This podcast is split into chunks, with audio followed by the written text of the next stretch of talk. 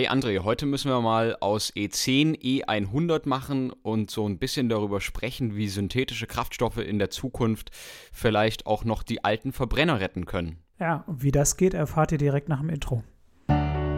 Herzlich willkommen bei Spurwechsel, dein Podcast zu den Themen E-Mobilität, Nachhaltigkeit und Innovation. Wir wechseln die Spur von statisch zu flexibel und vom Verbrennungsmotor zum elektrischen Antrieb. Schon heute sprechen wir über die Mobilität von morgen und wie du in deinem Unternehmen nachhaltig und vor allem optimal mobil sein kannst. Ein herzliches Willkommen zurück hier beim Spurwechsel-Podcast. Andrea und ich haben heute auch wieder ein spannendes Thema mitgebracht für all unsere Hörer und Hörerinnen da draußen. Ähm, wir haben euch das Thema synthetische Kraftstoffe mitgebracht, André. Das ist ja auch ein spannendes Thema. Wir reden ja viel über Nachhaltigkeit, CO2-Offset in den letzten Folgen, Elektromobilität haben wir schon viel besprochen.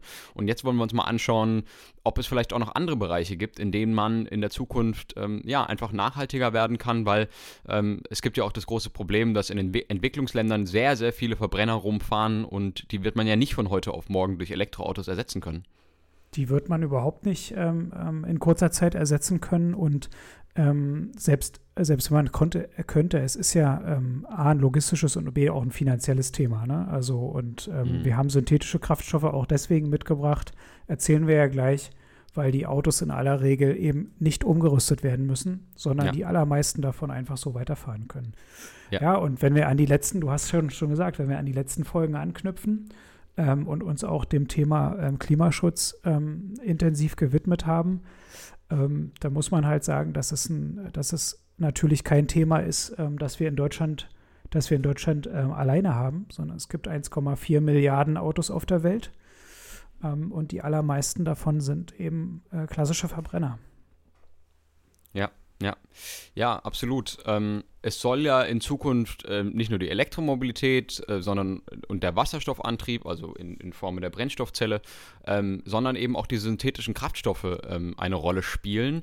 Ähm, um die synthetischen Kraftstoffe herzustellen, muss man ja dazu sagen, das ist jetzt also äh, ja dann ähnlich wie Benzin, wird genauso wie Benzin in einem äh, herkömmlichen Verbrennermotor verbrannt, ja, was wahrscheinlich auch viele Motorsportfreunde der alten Schule freuen wird, dass sie ihre alten Porsche 911 behalten können etc. ja.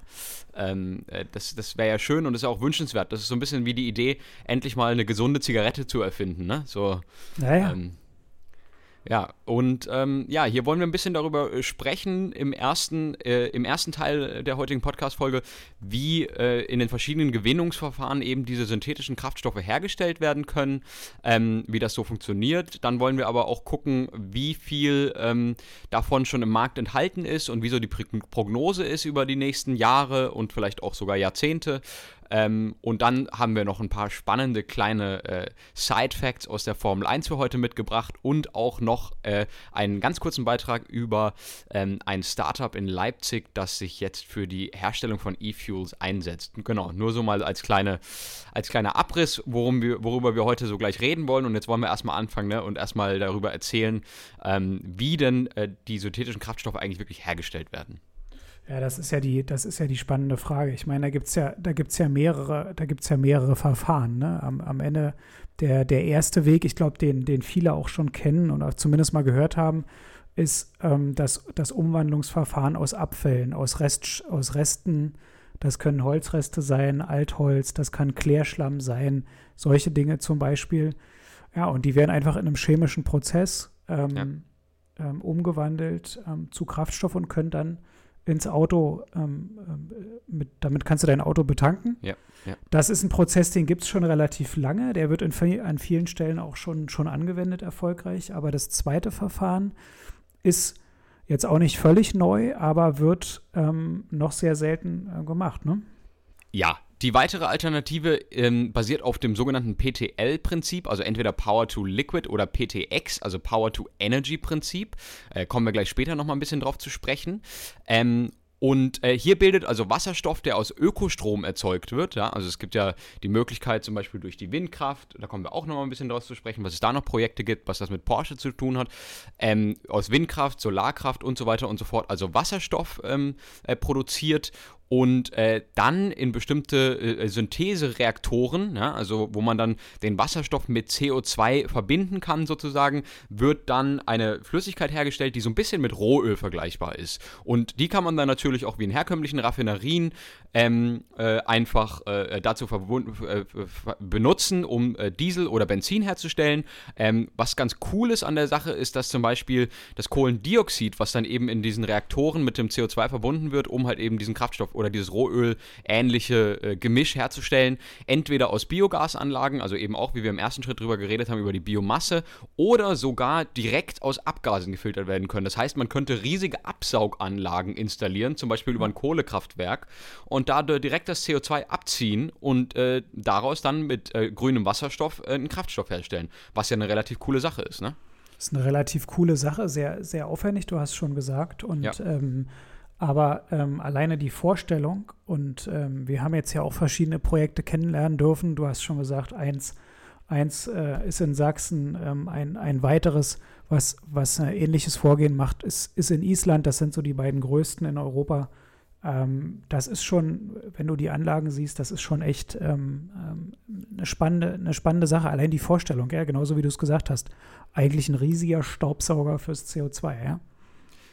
Ja, und äh, lässt sich halt überall eigentlich äh, bewerkstelligen. Äh, ich ja. sehe hier natürlich die Probleme, wie jetzt viele Leute sagen werden, naja, äh, wie kann ich dann zum Beispiel in äh, äh, Entwicklungsländern oder sowas ähm, nachhaltig den Strom produzieren, mit dem ich dann ähm, den, das, den Wasserstoff herstelle, ne? um dann ja. eben diese Synthesereaktion einfach zu machen. Ja? Weil vielleicht das CO2 absaugen, das CO2 bekommen, ist gar nicht die größte Sache, aber ähm, die nachhaltige Energie zu produzieren, produzieren, die ich brauche, um halt eben diesen Wasserstoff zu produzieren, das wird wahrscheinlich die, die größte Herausforderung werden in der Zukunft. Weil wenn du irgendwie sogar Probleme hast beim Stromnetzwerk, wie es äh, in vielen Ländern äh, immer noch das Problem ist leider, dass nicht immer die Stromversorgung äh, hergestellt sein kann, weil da immer wieder Blackouts gibt. Wie, wie willst du dann irgendwie in großen Mengen Wasserstoff herstellen, wenn du nicht mal, ja, sozusagen die normale Versorgung abdecken kannst, geschweige denn Elektroautos laden willst, ne? Also das ja. ist die Herausforderung der Zukunft, denke ich. Ist es, ja, aber ich meine, du hast diese Herausforderung ja ohnehin, weil ähm, wenn ja. du die, wenn du den Strom weiterhin so erzeugst, ähm, wie du es bisher machst, gerade in den Schwellen- und ähm, Entwicklungsländern, ähm, dann ähm, kann das kann das äh, klimafreundlich natürlich auf lange Zeit auch nicht funktionieren. So, von daher, das, das ist ja so oder so. Also ja. ähm, das Thema jetzt mal völlig unabhängig von synthetischen Kraftstoffen. Aber ja, ja ganz genau. Ja. Aber es ist ja, du hast den Strompreis oder die, die, die hohen Energiekosten angesprochen. Es ist ja selbst in Deutschland, ja, wenn du dich ähm, mal unter Investoren umhörst, die dafür in Frage kommen, in genau solche Technologien zu entwickeln, mhm. ähm, dann sagen die eben, also wir kriegen das, einen synthetischen Kraftstoff ja nur dann marktreif oder mit einem marktfähigen Preis hinterlegt, ähm, ja. wenn, die, wenn die Strompreise entsprechend runtergehen. Ja. Und ähm, ja, da, da gibt es ja durchaus Überlegungen, ähm, auch von der Politik ja. her. Ja, da gibt es absolut Überlegungen, zum Beispiel auch zum Beispiel die EEG-Umlage äh, auszusetzen für, äh, wenn der Strom dafür benutzt wird, ähm, um halt eben den äh, sauberen Wasserstoff herzustellen. Und äh, dann sind die Berechnungen, dass man im, äh, in der Herstellung dann den Kraftstoff für 1,20 Euro produzieren könnte und man würde dann da ungefähr bei 1,50 Euro pro Liter im Verkauf liegen. Was ja ganz ehrlich genau der Preis ist, was wir gerade im Moment für unser Benzin auch bezahlen. Ja, wenn an einem ja. guten Tag sogar manchmal leider.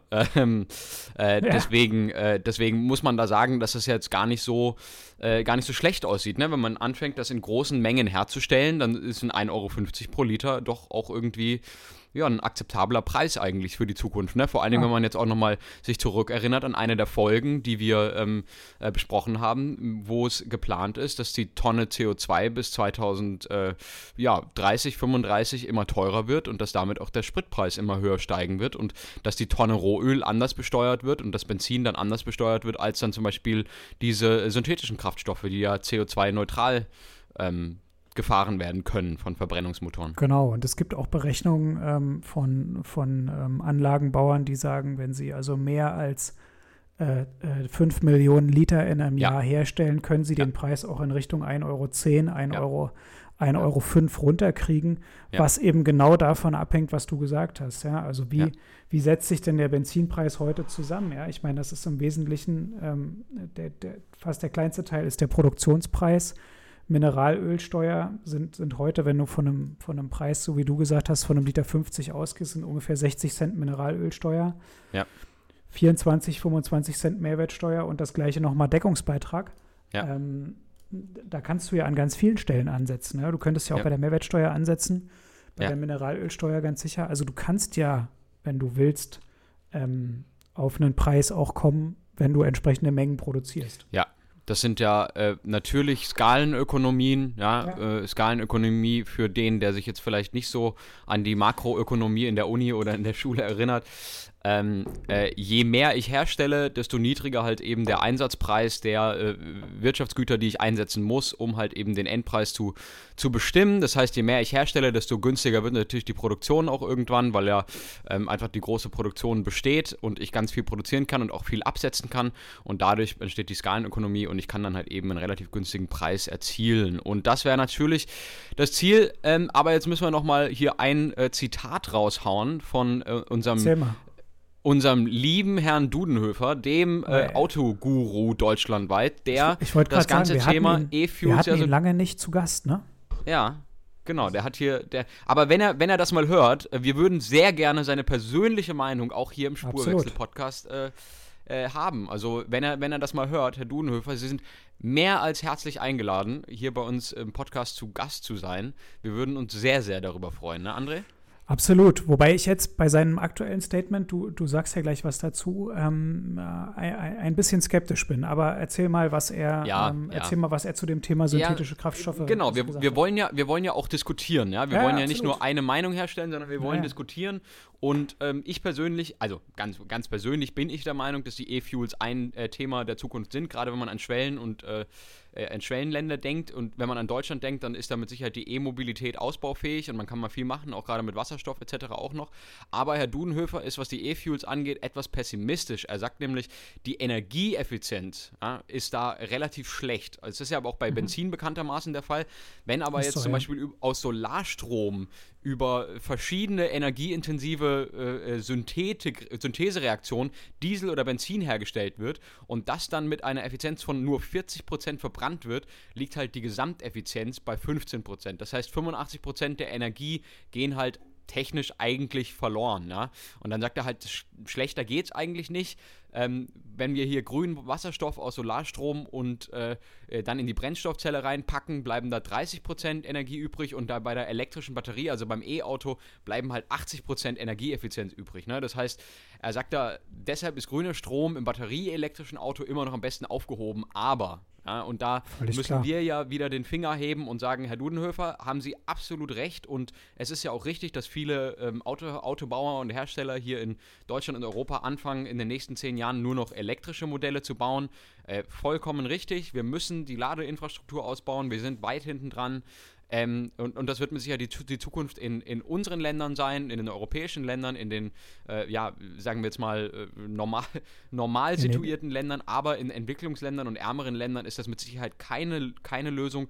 Wir, da schiffen wir jetzt die nächsten 20 Jahre auch immer noch unsere Verbrenner hin und auch dort müssen Lösungen geschaffen werden, dass dort klimaneutraler gefahren werden kann. Weil ansonsten ja, kann man halt eben äh, den Klimawandel auch schlecht aufhalten und auch da müssen synthetische Kraftstoffe eine große Rolle spielen. Ja, weil ich meine, wenn du das anguckst, 1,4 Milliarden Autos auf der Welt Ja. ähm, und ähm, dann, dann muss man halt einfach fairerweise sagen, unsere deutschen Modelle sind ja an ganz vielen Ecken in der Welt vertreten. Und warum sind sie da vertreten? Weil sie eben besonders lange halten, insbesondere Ja. die Generationen, die Generationen, die so in den 90er Jahren gebaut wurden, die haben Ja. mitunter eine extrem lange ähm, Haltbarkeit. Ich bin einmal in Ägypten gewesen und habe einen VW-Bus gesehen, der war einmal komplett die Tachonadel rum. Also das heißt, der hatte, der hatte die eine Million Kilometer Marke gerissen. Das muss man sich Ja, mal krass. vorstellen.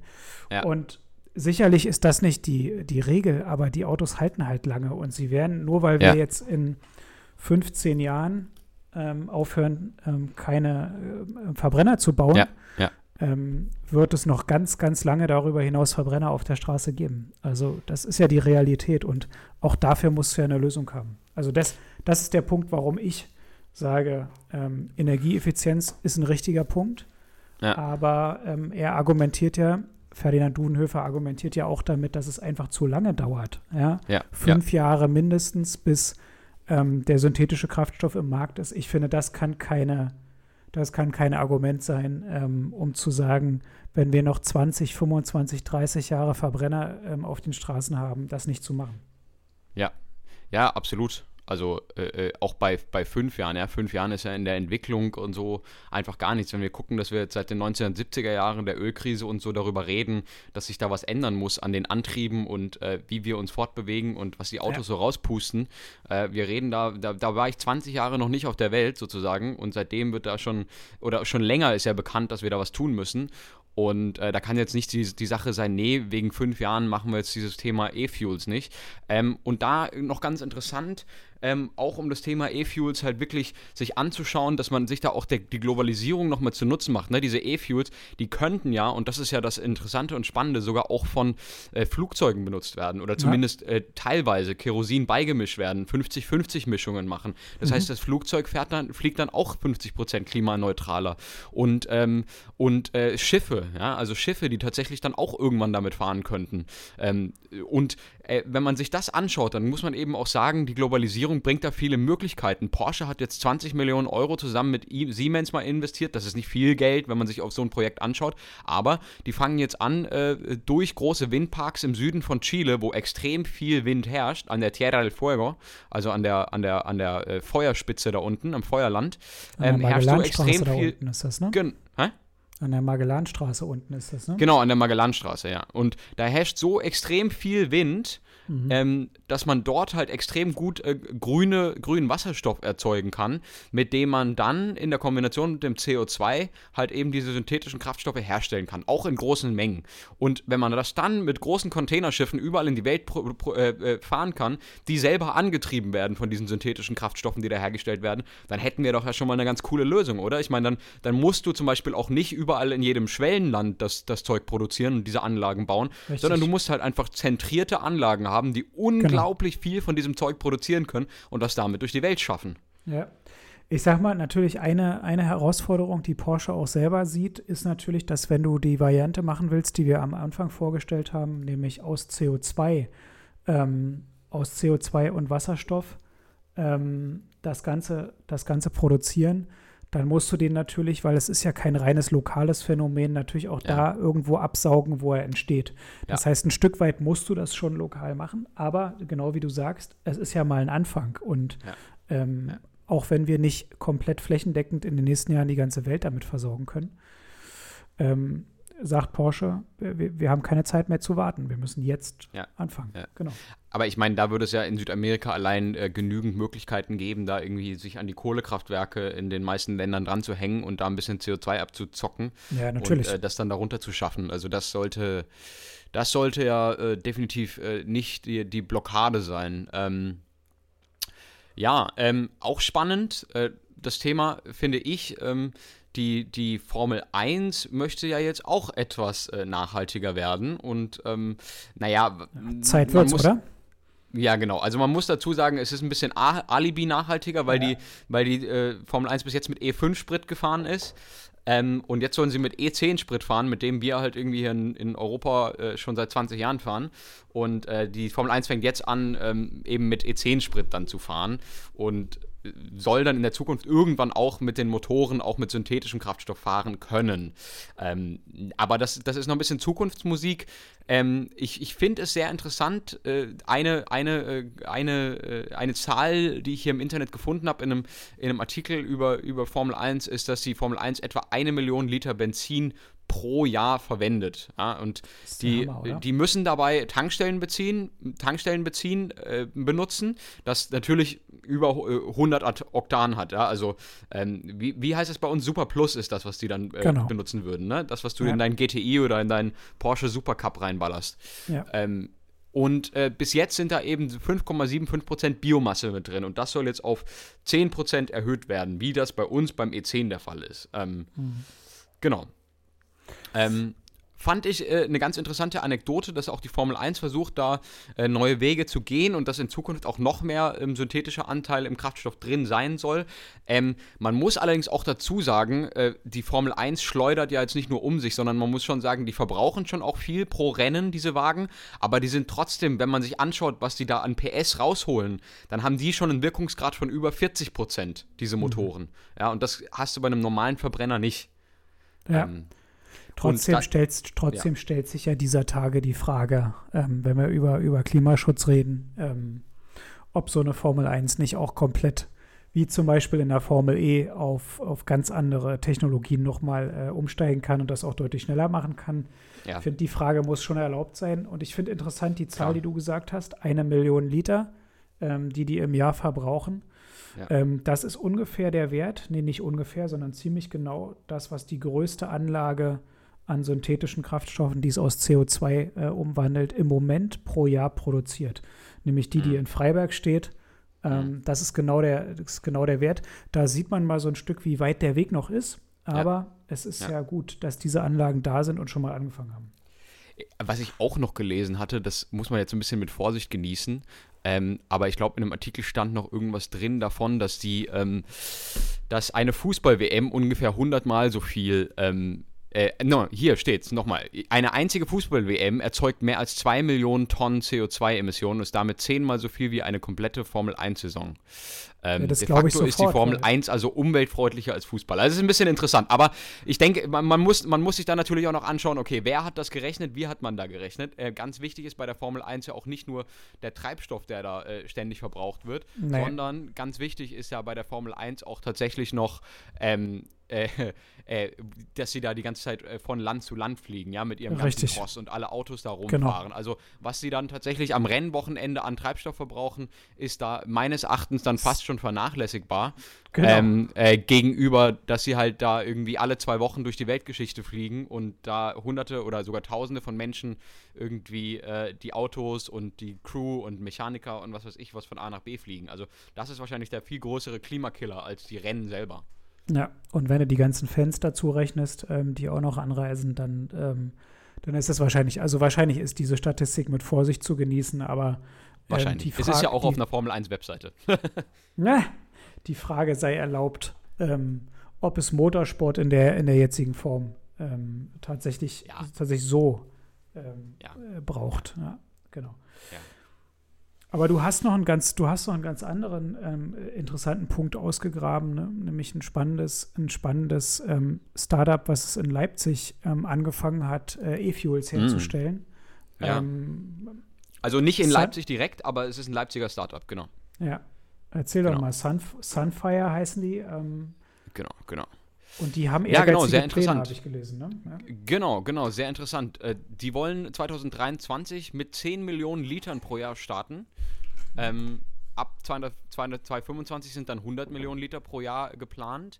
Die Anlage steht allerdings dann in Norwegen, weil ähm, in Norwegen einfach es möglich ist, genug von diesen erneuerbaren Energien ähm, zu erzeugen. Ähm, Norwegen ist ja ein Land mit sehr viel ähm, ja, Wasserkraft, äh, Windkraft haben sie auch da und ähm, da äh, ist es natürlich viel einfacher, dann eben die erneuerbare Energie zu benutzen, um eben diesen grünen Wasserstoff herzustellen, mit dem dann eben zusammen mit dem CO2 der synthetische Kraftstoff entsteht. Und ähm, sehr interessant, ähm, die wollen in der Zukunft auch mit Climeworks, auch ein Klima-Startup, ähm, kooperieren, das jetzt schon einen Teil des CO2 liefert. Ähm, äh, und äh, die Climeworks äh, ziehen das CO2 tatsächlich direkt äh, aus der Atmosphäre ab mit einer Art überdimensionierten Luftfilter. Wer das, wer das sich mal anschauen möchte, der, dem sei gesagt, einfach mal googeln, Climeworks und äh, CO2 und äh, dann werdet ihr sehen, es sieht sehr, sehr interessant aus, ähm, wie diese Anlagen äh, das CO2 dann in Zukunft einfach wie so mit so einem großen mit so einem großen Staubsauger einfach aus der Luft rausziehen. Und äh, das kann man sich ja gut vorstellen, ne? In so einer, in so einer Stadt wie, wie Stuttgart, wo unten im Kessel der ganze, der ganze Mist drin rumhängt. Da machst du eine große Glocke drüber, so ein bisschen an, an einem Ort und dann ziehst du da einmal schön dran. das ist eine schöne Vorstellung, ja. Ich bin gespannt. ja, werden wir sehen, ne? wie, wie das dann im Endeffekt funktioniert, ob das dann äh, wirklich so einfach ist. Ähm, äh, äh, wäre natürlich schön, wäre natürlich eine schöne Vorstellung, dass man das CO2 einfach so rausziehen kann und sagen kann, so, zack, wieder 100 Tonnen äh, CO2 aus der Atmosphäre gezogen ähm, und den ganzen Bäumen und Pflanzen ein bisschen bei ihrem bei ihrem täglichen Brot sozusagen geholfen. Ähm, Wäre eine schöne Vorstellung. Müssen wir schauen, ob das in der Zukunft dann auch so praktikabel ist und dann eben auch ähm, äh, äh, so praktiziert wird. Ähm, es, es, hängt natürlich auch davon ab, ähm, wie das Ganze gefördert wird, ob das äh, in der Zukunft dann auch äh, ja, preis, preislich äh, möglich ist und etwas, was diese Firmen dann äh, auch mit genug Investoren zusammen realisieren können. Ähm, wir sagen, glaube ich, heute, dass man darauf nur hoffen kann, weil es doch auch wirklich eine tolle Alternative ist, weil es sich jetzt halt nicht wirklich jeder in den nächsten 10, 15 Jahren an ein Elektroauto zulegen wird. Das wird mit Sicherheit nicht passieren, ähm, insbesondere dann, wenn, ähm, wenn, wenn Förderungen auslaufen und ähm, Fragen von Infrastruktur ja nach wie vor offen sind. Ja. Mm, aber ich, ich glaube, dass, und das ist ja, ähm, hätte auch nie gedacht, dass ich den Podcast mal irgendwie beende mit einem mit Satz von Andy Scheuer, aber wir haben ja gesagt, wir sind hier oh, yeah, yeah, yeah, äh, Scheuerfrei, Scheuerbashing freier Podcast inzwischen. Ähm, da, Scheuerfreie Zone eigentlich eigentlich sind wir scheuerfreie Zone, aber er hat gesagt, ähm, um die Klimaziele zu schaffen, brauchen wir alles, alle Alternativen. Und ähm, ja. das ist wahrscheinlich der schlauste Satz, den er in den letzten vier Jahren gesagt hat. Also wenn, wenn da auch noch Substanz dahinter steckt, und das muss ich erst zeigen ähm, in, den, in, in der nächsten Wahlperiode, aber der, der Satz äh, stimmt. Ja, das stimmt absolut. Ähm, ich hoffe auch noch auf die Mineralölkonzerne selber, dass die sich da ein neues Geschäftsfeld erschließen und merken, dass sie nur so auch mit in die Zukunft äh, ja, überleben ähm, können, äh, genau kommen können und überleben können. Und äh, ich musste da nochmal dran denken, jetzt habe ich es nicht gegoogelt, aber in wen hat sich denn nochmal BP umgewandelt nach der größten Krise im Golf von Mexiko? Haben die da nicht ihr, ihren Namen gerebrandet? Ich bin jetzt gerade am überlegen. BP, die haben doch danach so ein großes Rebranding gemacht, ne? Ähm, und laufen jetzt, glaube ich, auch gar nicht mehr unter BP. Aber ähm, äh, naja, sie, ich. Sie nennen sich, also sie nennen sich immer noch BP. Ähm, ja. Und wenn ich, wenn ich der Meinung, ähm, wenn ich mich richtig erinnere, ähm, steht es aber jetzt für Beyond Petroleum, also über, hm. über die klassischen, ähm, über die klassischen äh, Kraftstoffe hinaus. So wollen sie jetzt wahrgenommen werden und ja, Genau, genau wie du sagst, nach, dem, nach der Episode im Golf von Mexiko, ja. Naja, das äh, war auch ein äh, dreckiges Stück Geschichte und da schwimmt bestimmt immer noch jede Menge Müll da drin rum von diesen Milliarden von Litern, die da äh, ins Wasser gelaufen sind und äh, davon werden wir noch viele lange, lange Jahre zehren dürfen. Ähm, naja, ähm, ich wollte auch nochmal sagen, am Ende, es hat mir viel Spaß gemacht, diese Episode heute, weil ich finde, dass es sehr, sehr wichtig ist, genau das, was du gerade von Andy Scheuer schon berichtet hast, auch mal wirklich nochmal ähm, so als Aktionismus mitzunehmen, zu sagen, dass wirklich alles, ähm, alle, die Kombination von allem irgendwie, äh, äh, äh, äh ja, einfach wichtig ist, um unsere Klimaziele zu erreichen, um ähm, CO2-neutraler äh, unterwegs zu sein. Und äh, auch ja für egal welche Firmenwagen oder äh, private Autos, dass wir da einfach, einfach ein bisschen besser uns fühlen können. Und deswegen finde ich, dass es auch immer wichtig ist, dass man diesen Firmen folgt, also dass man sich zum Beispiel die Geschichte von Sunfire genauer anschaut, dass man vielleicht sich damit beschäftigt und vielleicht, wenn man persönlich mal Aktien kaufen will, da kann man wirklich also einiges tun, auch um diese Firmen irgendwie auch mal mitzunehmen, mal zu unterstützen. Und äh, sowas, also wir machen natürlich hier kein Investment, es weiß, ne, André wollen wir nicht nicht machen, aber äh, ich finde es schon wichtig, dass man sich auch darum kümmert und dass auch so ein bisschen in die öffentliche Meinung mit reinkommt und dass genau diese Firmen, die sowas auch tun, in der Debatte stehen, ja, und, und dass man ja. die auch mal da wirklich sagt, so, ja, cool, gut gemacht, weiter so, Leute. Genau, dass man die als Vorbild nimmt. Das ist ja am Ende das. Ähm, nimm dir ein positives Beispiel. Natürlich kann jetzt nicht jeder da draußen einen überdimensionalen Luftfilter für die, ähm, für die Atmosphäre entwickeln. Ähm, aber es gibt ganz viele andere kleine Initiativen, die doch echt Mut machen. Und ähm, ja, da muss ich immer wieder an unser Interview mit Chris denken, der dann am Ende sagte, ähm, ja, wir können, wir können immer nur eins tun, die positiven Vorbilder rausheben. Und ich glaube, mm. ja, jede, jede Woche, jede Folge aufs Neue ähm, sollte uns das mal nicht gelingen, challenged uns. Und äh, wir, freuen uns, sehr gerne. wir freuen uns auf die nächste Folge. Ja, absolut. Ja, schön. Dann äh, würde ich noch einmal zum Abschluss wie immer kurz sagen wollen, ähm, ihr findet uns wie immer auf spurwechsel-podcast.de. Andre und mich könnt ihr erreichen, indem ihr auf an hi at spurwechsel-podcast.de schreibt. Oder falls ihr Fragen zum Thema Langzeitmiete, Auto-Abo etc. für Unternehmen habt oder selber danach sucht, Gesundheit Andre, ähm, könnt ihr uns auch unter firmen-kfz.de erreichen. Da kümmern wir uns um alle, ja, alle alles, was der Unternehmer an Mobilität, an flexibler Mobilität vielleicht gebrauchen kann. Genau. Dann äh, wünschen wir euch äh, bis äh, dahin noch eine gute Woche. Vielen Dank fürs Zuhören. Und ja, André, wir hören uns wieder nächste Woche in der nächsten Episode. Genau. Bis dahin, gute Fahrt euch. Bis dann. Ciao, ciao. Ciao. Das war's für heute beim Spurwechsel-Podcast. Dir hat die Folge gefallen? Dann teile sie mit deinem Netzwerk. Wenn du mehr wissen willst, dann besuche unsere Website www.firmen-kfz.de. Wir bringen auch beim nächsten Mal für euch die Themen E-Mobilität, Nachhaltigkeit und Innovation zusammen. Bis dahin eine erfolgreiche Zeit und bleibt mobil.